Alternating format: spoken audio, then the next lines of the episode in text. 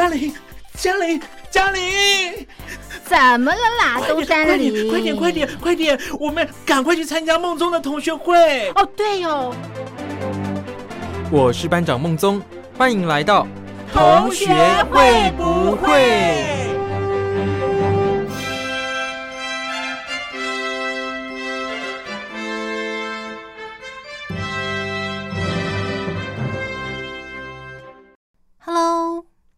伙伴们，大家好，我是兰玲。上个月的上旬，也就是在十一月十一号那天，中共当局发布了。关于进一步优化新冠肺炎疫情防控措施，科学精准做好防控工作的通知，简称“优化防疫二十条”，要逐步松绑各项防疫措施。那在这个二十条发布了到现在，已经过了三个礼拜的时间。这段时间里，各地方政府有确实按照这份通知来松绑各项防疫措施吗？大家的生活有比较正常一点了吗？我们今天就来聊聊这个话题吧。先来听一首歌曲，歌曲后就来进行今天的节目喽。刚才播放的歌曲是由邓福如所演唱的《无限度自由》。虽然说目前中国的情况距离无限度自由还差得很远，但是不管怎么说，严格的防疫措施能够有一点松绑，哪怕只是一点点。我想很多人应该都觉得很开心，因为这样子生活就会方便多了。那关于这个优化防疫二十条，它里面到底写了些什么呢？到底要松绑些什么呢？我仔细看了一下里面的内容，大概归纳出了几点。首先，针对密切接触者以及高风险区的外役人员，还有结束闭环作业的。高风险岗位的从业人员以及入境的人，主要是缩短了他们必须要集中隔离或者是居家隔离的天数，又或者是把原本必须要集中隔离改为你自己在家隔离就可以了。这是第一点。第二点就是不需要再判定这个所谓跟确诊者的密切接触者的密切接触者。先前的防疫措施比较严格，所以哪怕你没有直接的面对确诊者，只是你遇过的人，然后他可能有跟确诊者接触过，那你也要连带被隔离。但是呢，在新的制度之下，你就不用连带被隔离了，真的是一大福音。再来，这一次的这个优化防疫二十条，还把风险区由高、中、低。改成了高跟低就好，不需要分那么多的层次。这么做可以尽量的减少需要协助管控的人员。还有一个部分就是，它取消了入境航班的熔断机制。这个熔断机制是指说，先前航空公司它的入境航班里面，如果那个班次它有一定程度的确诊者的话，那那个航班它可能要暂停营运一个礼拜。如果人数多的话，可能会达到两个礼拜，但现在已经没有这样子的规定了。哪怕他机上有带确诊者，他也不需要因此就停止营业。另外，登机前四十八小时内，原本需要两次核酸检测阴性的证明，现在只要一次就可以喽。总括来说，这次的优化防疫二十条，不管是针对人的隔离方面，或者是地区的高低风险划分，再来就是出入境管制方面，都有了一定程度的松绑，还有简化防疫措施，让大家不需要再那么的麻烦，那么的劳师动众。对于新发布的优化防疫二十条，中国卫健委强调说，这绝对不是躺平或是全面开放，而是根据病毒的演进变化趋势。加上中国目前防控能力的提升还有改善，以及到目前为止累积的临床治疗经验，以及对病毒的认识，才能够优化和调整疫情防控措施。先前中国就有许多地方传出当地的民众因为严格的防疫措施，跟警察或大白发生冲突的情况。那既然现在上头都已经说了要松绑防疫措施。那当然，各地政府就很快的响应啦。在这个新制度公布之后，中国媒体就报道，包括上海市等等，有好几个地方的政府都已经宣布取消或是暂时不进行区域内的全员核酸检测。这些地方包括江西省广昌县、福建省福州市、安徽省合肥市以及陕西省镇平县等等。另外，也有许多外国驻中国大使馆对他们的员工发布了通知。之后要从国外入境中国的时候，相关程序就没有那么麻烦了。虽然说防疫措施松绑，大家可以过得比较正常、比较自由一些，之后很多人都很高兴。不过也有些人会担心，就是这样子松绑，万一之后疫情变得严重的话，那该怎么办呢？在防疫二十条公布后的没几天。就有一个来自河北省石家庄的网友在网络上爆料说，在当地出入公共场合已经不需要出示核酸检测阴性证明了。当地有好几个核酸检测站也要取消，但问题是这个时间点正好是幼儿园跟小学即将要开学的日子，所以让很多家长非常的烦恼。在这个防疫管制放松的现在。如果让孩子去上学的话，他们会不会确诊？会不会被感染呢？这个事情也在网络上引发了热烈的讨论。这样看来，对于政府放宽防疫措施，很多人虽然觉得很开心，可是另一方面又会感到不安。对于这个部分，我是觉得，如果能够透过一些呃新闻啊，或者是相关的讯息，向大家宣传，就是。其实确诊这件事情并没有那么可怕的话，大家是不是能够比较安心的生活呢？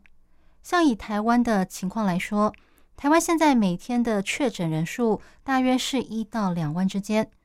根据卫福部的相关统计，其实到目前为止，台湾的确诊人数已经超过八百万了。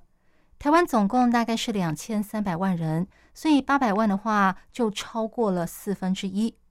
像我自己周围也有很多人确诊，我的家人、我的朋友，甚至我公司的同事什么的，也是很多人都确诊过。但是大家现在已经对于确诊这件事啊，完全不害怕了，因为我们都很清楚确诊大概会有哪些症状，然后要做一些什么样子的处理。所以说。在大家都已经对这个确诊的情况非常清楚了解的前提下，大家就能够正常的生活，一点也不怕了。所以，我想在中共当局放宽防疫措施的同时，其实也有必要向大家好好的宣传，就是你确诊之后要怎么处理，可能会有哪些症状，请大家不用担心，因为了解了就不会那么的害怕了。说到这里。我想要问问看各位伙伴们，你居住的城市防疫措施有放宽了吗？刚才你听到的歌曲是由徐佳莹所演唱的《在旅行的路上》。大家在听这首歌的时候，有没有听到歌词里出现了“台湾”两个字呢？对你没有听错，因为这首歌它就是一首描述台湾风情的歌。我知道会听这个电台节目的听众朋友。都很喜欢台湾，很想要来台湾旅游。那么听完这首歌之后，是不是让大家更想要来台湾玩了呢？虽然目前中国的情况要出国旅游不太容易，不过随着官方发布了优化防疫二十条之后，中国文化和旅游部也跟着发布了开放跨省旅游通知，让大家可以先从国内跨省开始玩起。那么。这一份开放跨省旅游通知有哪些重点呢？首先，跨省旅游不再跟高风险地区实施联动管理了。之前，旅行社是不可以在那些疫情高风险地区提供旅游行程，或者是办理七加九服务等等，但现在可以了。再来。旅客要跨省旅游的时候，只要凭四十八小时内的阴性证明，就可以搭乘大众交通工具。另外，如果在跟团旅游的时候，当地突然爆发疫情，导致所有的旅客被迫滞留当地的话，这个时候就要按照分类的规定，安全有序、科学的安排这些旅客逐一返家。在这项新的规定公布之后，有旅行业者发现，不管是火车或者是国际机票的预订量都大幅成长。显然，很多人已经迫不及待的想要出门了。在文旅部发布了新的通知之后，有一个叫做“同程旅行”的线上旅游平台，在这个平台上的机票还有火车票的搜索量，比前一天分别上涨了百分之一百八十二和百分之九十七。不过，这些人可不只是搜寻而已哦。事实上，真的很多人预订火车票还有机票。在新通知发布的当天，另外一个线上旅游平台去哪儿，它的火车票预订量就比前一天成长了一倍。到了十六号，又迎来了一波小高峰。而在国际机票方面，根据民航出行服务平台航旅纵横的资料显示，十一月上半月。国际机票的预订量就比去年同期成长了将近百分之一百四十，其中在十一月十五号的机票量更是达到了巅峰，创下了今年国际机票的预订量新高。那么，大家都是订去哪里玩的车票呢？根据去哪儿平台的资料显示，大理、昆明、南充、成都、广元、安阳、吉林。大连、深圳和三亚是前十名，另外上海、浙江和江苏也非常的受欢迎。在微博上，跨省旅游也成为网友讨论的焦点。不过，每个人对于能不能出去玩这件事，还是有不同的看法。像有一个昵称叫做“无为李爷”的网友就说：“很好，很好。”我就说。要从上到下制定一个统一的防疫标准，让下面执行就是了。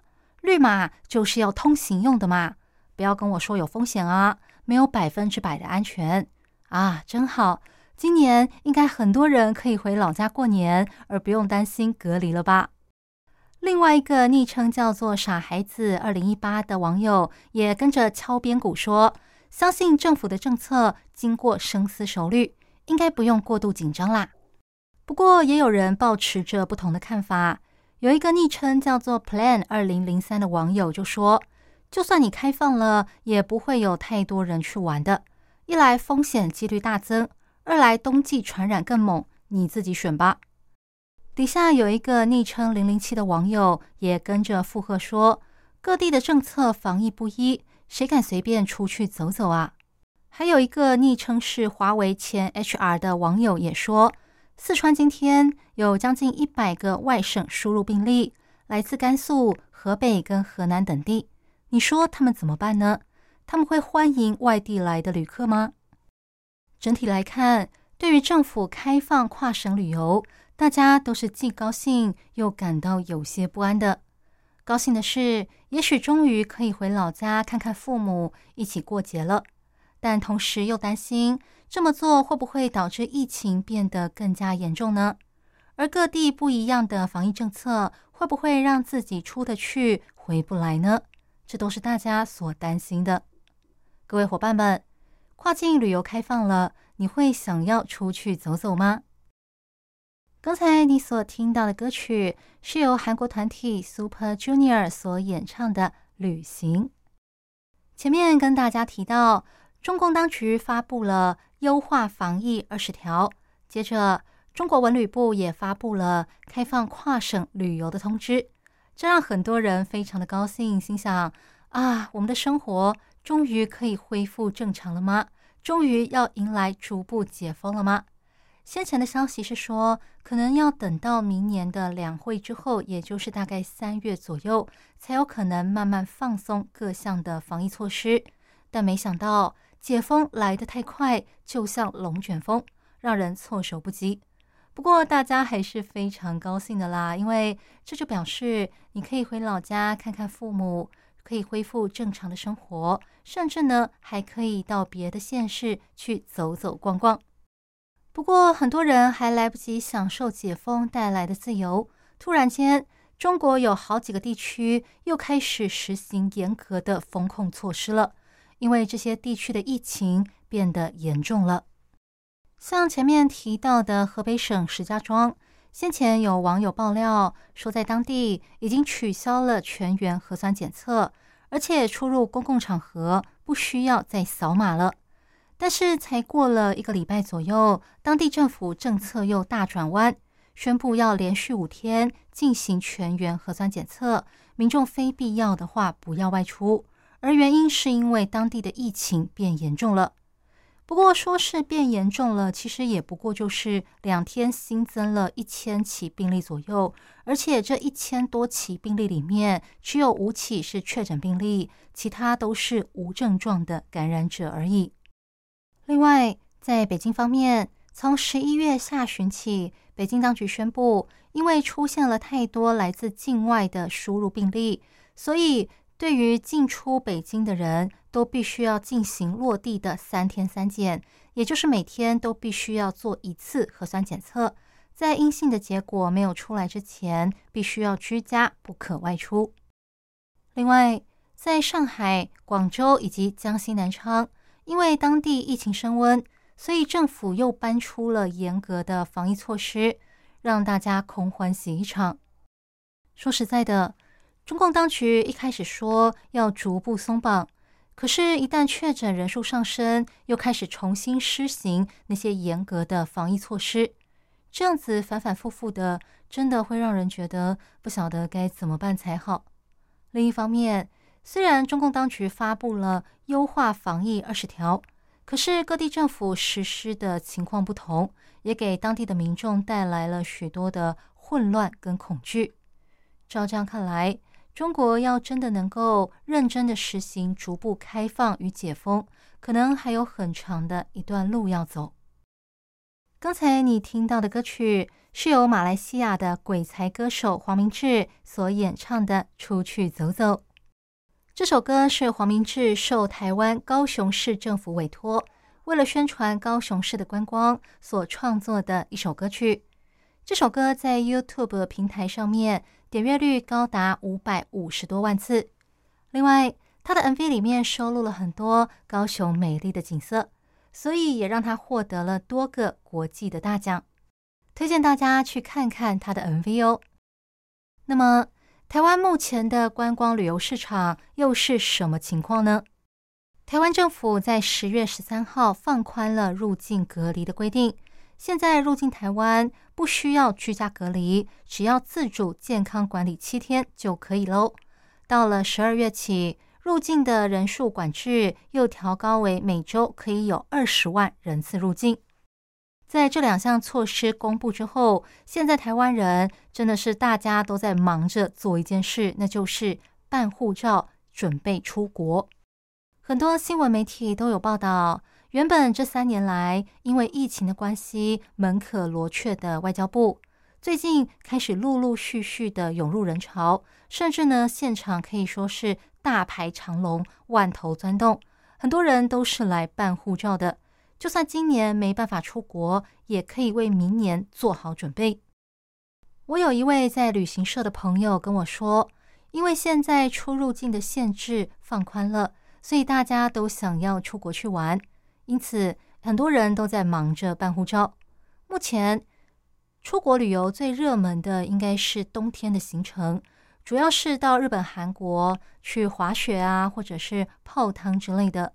另外，也有些人在提早预定明年春节的行程，好比说像是情侣出去玩啊、夫妻度蜜月啊，或者是家族旅游等等。不过老实说，现在出国玩的团费价格是有点高。好比说像以前去日本五天四夜的话，团费的价格大概是在新台币两万五到三万左右，但现在已经涨到四万到五万了。如果你要去的是欧美国家，以前我看过去埃及的团费是六万左右，但现在已经涨到至少十万了。所以说，就因为这个团费价格太高了，再加上到了年底，很多人已经没有年假了，所以目前出国旅游在台湾还没有非常的热门。但是到了明年，出国旅游的情况应该就会变得比较普遍了。另外，台湾政府也在为旅游解封做一些安排。不久之前才安排了六个国家的彩线团以及观光团来台湾。这些彩线团及观光团分别来自越南、泰国、日本跟韩国，以及新加坡和马来西亚，希望能够促进这些国家的民众到台湾来旅游。而在国内旅游市场方面，由于时间已经快到年底了，所以很多人都在忙着预定耶诞节还有跨年的行程，好比说到山上露营啊。到农庄或是庄园去住小木屋，再不然就是到别的县市旅游等等。不过最热门的应该是预约跨年的饭店，因为每年跨年的时候，各地政府都会释放烟火，而那些烟火周围的饭店旅宿也会因此大爆满。那今年在台北一零一周遭的那些饭店，很多业者就说他们的订房住宿啊已经额满了，非常的热门。从这些迹象来看，台湾正在慢慢的走出疫情带来的影响。今年的跨年应该会比去年还要更加的热闹。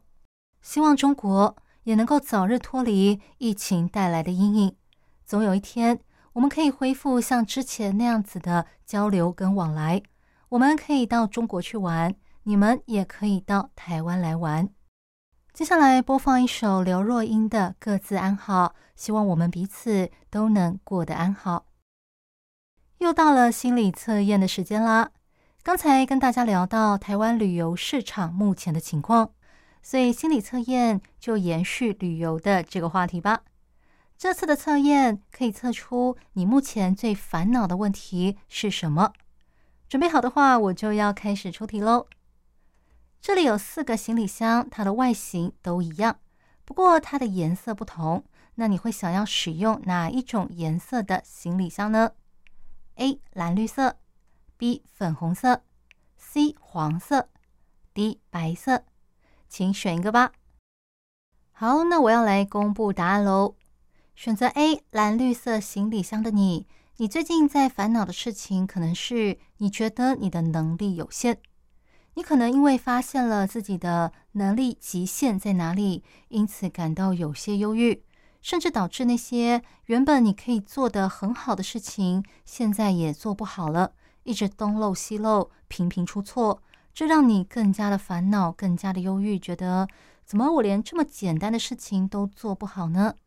在这里要建议你，不要再执着那些过去你做错的事情，你应该要把你的眼光。放向未来，好比说像是如何增进自己的能力，或者是把你现有擅长的事情做得更好，这样子才能够让你挥别那些阴霾，然后走向更好的方向。